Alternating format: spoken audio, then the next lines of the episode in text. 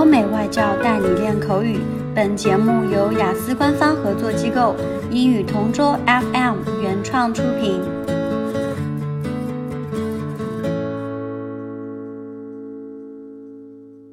This is English Partner Topic Answers recording.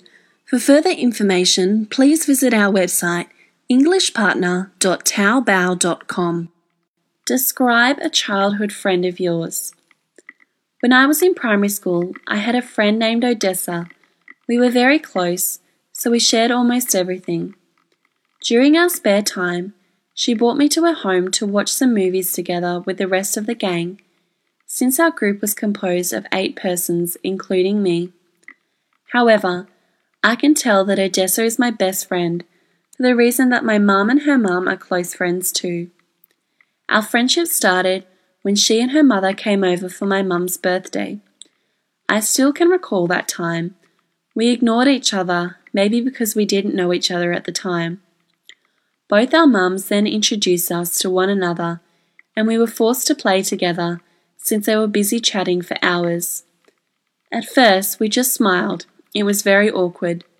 But after an hour, we started talking about our favourites. Then we realised we had a lot of things in common. So while our mums were having a great time, we were also having a fun time. That moment was unforgettable for both of us, since it was the start of a new friendship, and that was also the reason why we went to the same school to be able to be together every day. Having a friend whom my mum knows is such a blessing, so every time my mum and her mum meet, they feel secure since they can see how much we care for each other.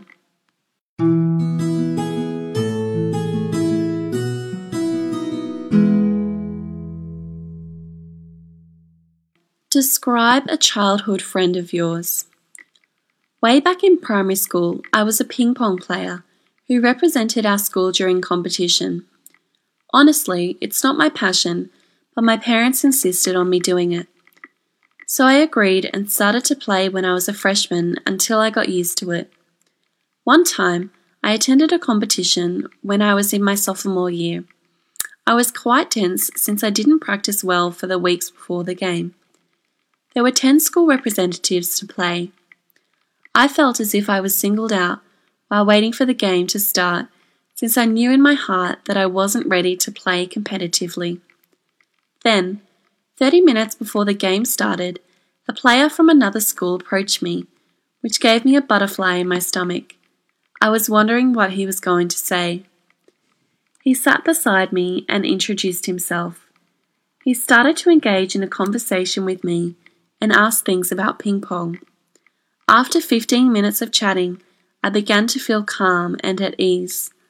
Finally, the game commenced. He wished me luck and vice versa.